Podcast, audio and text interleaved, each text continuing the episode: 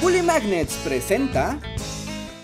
Luego de terminada la fase armada de la Revolución Mexicana, un grupo de militares sonorenses liderados por Álvaro Obregón tomaron el control de la presidencia de la República. Sin embargo, luego de tres años en el poder, se iniciaron una serie de conversaciones secretas para determinar el destino de las relaciones entre México y Estados Unidos. Esta es la historia de esas conversaciones confidenciales. Esta es la historia de los tratados de Bucareli. Entre el 14 de mayo y el 15 de agosto de 1923, comisionados del gobierno de México y estadounidense se reunieron en la casa de Bucareli 85 de la Ciudad de México. Esto con el objetivo de restablecer relaciones diplomáticas, pues desde 1920 se habían interrumpido luego del asesinato del presidente Venustiano Carranza. Recordemos que el grupo sonorense, encabezado por Álvaro Obregón, Adolfo de la Huerta y Plutarco Elías Calles, eran los responsables del asesinato del presidente Carranza. Esto era bien conocido por los estadounidenses, y era por eso que no querían dar el reconocimiento a un gobierno que había sido emanado de una rebelión, la rebelión de Agua Prieta. Así que mi reconocimiento les va a costar más caro. Y es que para 1923 el contexto era peculiar para ambos países. Por un lado, en México se acercaban las elecciones de 1924 y la falta de reconocimiento de Estados Unidos era un punto débil, por lo que Álvaro Obregón veía posible que la oposición alcanzara un acuerdo con los norteamericanos y eso debilitara sus planes a futuro, mientras que por el otro lado, los norteamericanos veían la conclusión del periodo presidencial de Obregón como un peligro, pues si éste concluía exitosamente su gestión y convocaba elecciones, pondría en duda la necesidad del reconocimiento norteamericano para tener un gobierno exitoso, lo que podría interpretarse como una señal de debilidad a todo el mundo sobre la importancia de tener el reconocimiento de los Estados Unidos. Fue así que ambos gobiernos tenían que hablar, aunque cada uno con motivaciones muy distintas. De allí que se generaron las 19 reuniones donde se hablaba de forma completamente extraoficial e informal sobre ideas de cómo llegar a acuerdos entre los dos gobiernos. Todas estas reuniones fueron documentadas mediante bitácoras, donde se escribió todo lo que se dijo, y de ahí nace la idea de la leyenda negra de los tratados de Bucareli, pues se cree que todo lo que se dijo en esas reuniones terminó siendo después firmado en forma de acuerdos, pero eso no fue cierto. Una historia extraña que ha hecho popular este episodio de la diplomacia nacional, pues se dice que en realidad durante esas conversaciones se hicieron tratados extraoficiales donde México acordaba evitar su desarrollo industrial, económico y militar durante décadas a cambio del reconocimiento norteamericano, aunque de eso hay poca evidencia práctica, histórica o documental. Pareciera más bien que esta historia de la falta del desarrollo a causa de los tratados de Bucareli es más bien una herramienta que ha sido utilizada para justificar la mediocridad del gobierno mexicano en la segunda mitad del siglo XX.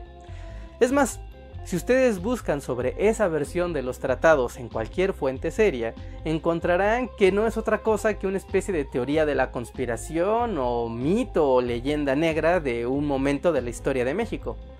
Aún más, si ustedes revisan sobre tratados y documentos firmados durante esa época, verán que ni México ni Estados Unidos firmaron tratados durante todos esos años. Porque los tratados de Bucareli no existen. Pero antes de que se vaya, no me dejen sus comentarios coléricos aquí abajo, dejen que les explique qué pasó en esas reuniones. Porque al final, tanto México como Estados Unidos firmaron documentos, donde cada uno se llevó lo que estaba buscando. O más o menos. Del 14 de mayo al 15 de agosto de 1923, los comisionados estadounidenses Charles Beecher Warren y John Barton Payne tenían reuniones con los comisionados mexicanos Ramón Ross y Fernando González Roa en el número 85 de la calle de Bucareli. Así se llegó a la redacción de tres documentos, donde ambos países acordaban compensarse mutuamente a causa de los agravios cometidos en el pasado.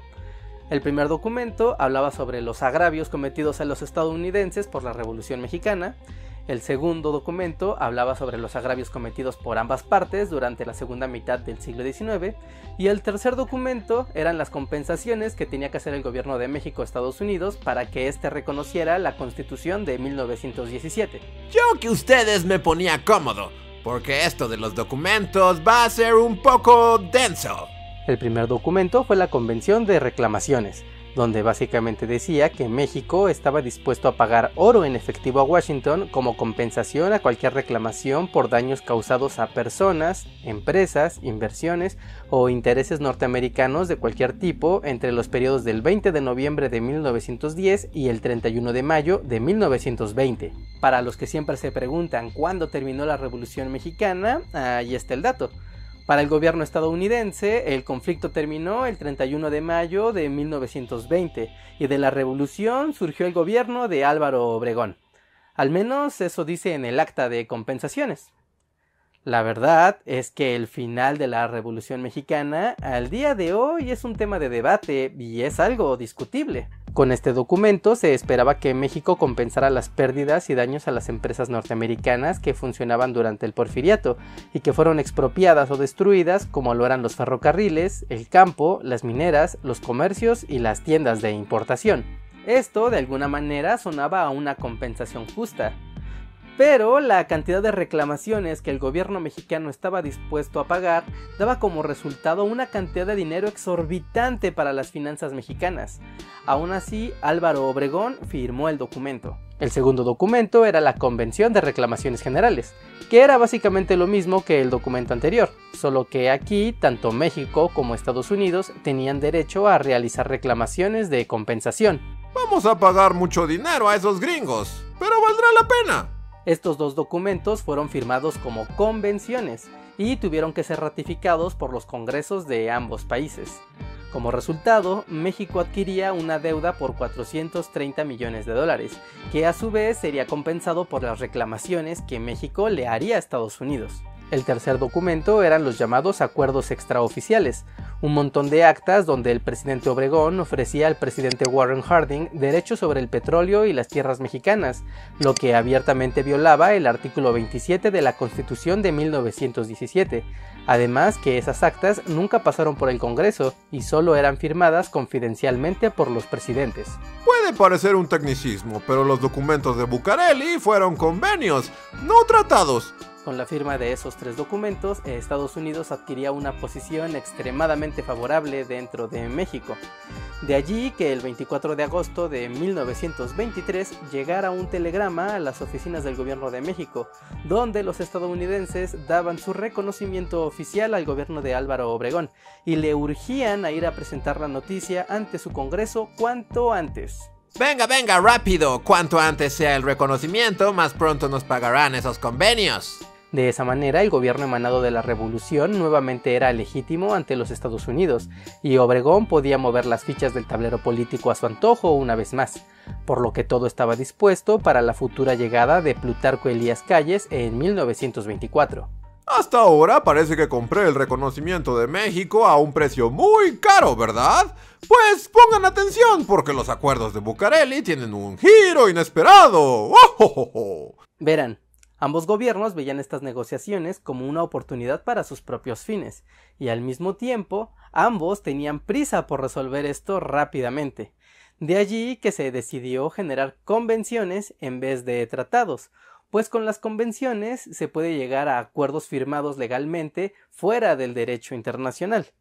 Esto es raro, pero las convenciones permiten llegar a acuerdos y documentos rápidamente y que tienen validez jurídica, sin embargo, el precio a pagar por esto es que ninguna de las partes tiene derecho a hacer reclamaciones legales en caso de incumplimiento. Un momento, ¿cómo que incumplimiento? Las dos convenciones redactadas estipulaban que para que hubiera una compensación, primero se tenía que hacer una reclamación formal acompañada de evidencia y que esta evidencia fuera validada por el comisionado mexicano y el comisionado estadounidense. Esto en el papel suena muy bien, pero en la práctica representaba un proceso increíblemente lento, complejo y engorroso, por lo que al final México recibió cerca de 3.000 reclamaciones, de las cuales ninguna fue pagada por falta de evidencia consistente. No pagamos lo que pedían y aún así todo fue legal aunque al final lo más importante de las reuniones habían sido los acuerdos extraoficiales, las actas firmadas exclusivamente por los presidentes en las que se permitía la explotación petrolera por parte de los estadounidenses a pesar de que eso violara la Constitución. Pero eso también tenía un giro. Obregón otorgó concesiones y perdonó los adeudos de las empresas petroleras, por lo que el negocio de los estadounidenses pudo seguir circulando. Esto parecía muy conveniente para los norteamericanos, pero con la aceptación del esquema de concesiones quedaba implícito que las empresas norteamericanas únicamente se encargarían de extraer el recurso, pero que al final la propiedad del petróleo era únicamente del Estado mexicano, como lo marcaba la Constitución.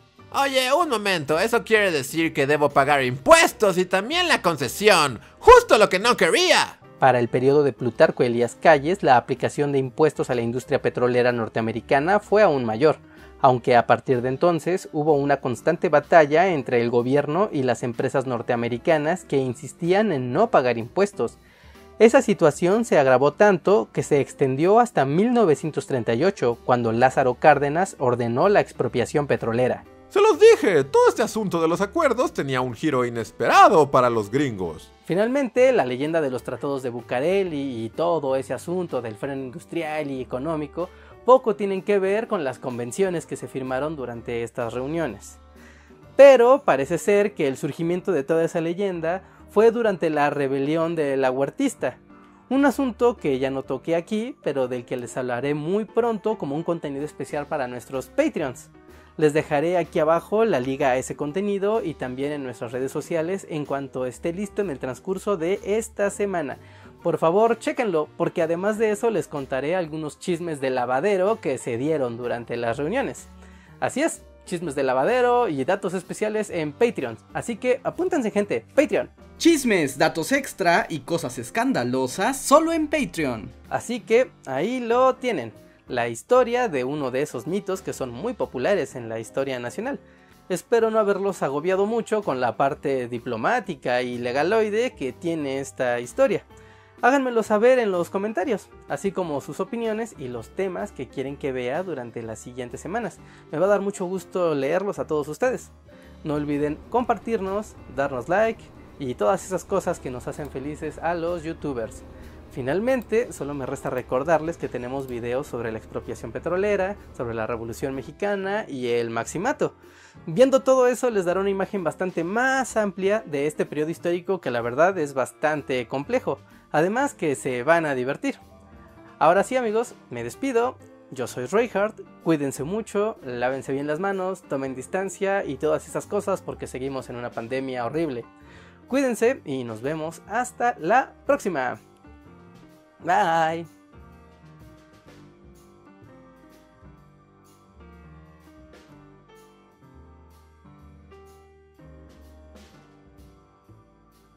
Si me preguntan mi opinión sobre este tema, les diría que el presidente Álvaro Obregón parecía ser un tipo bastante mañoso y astuto, ¿no creen? Aunque también deja ver que era un tipo medio estafador para hacer este tipo de planes y al final salirse con la suya.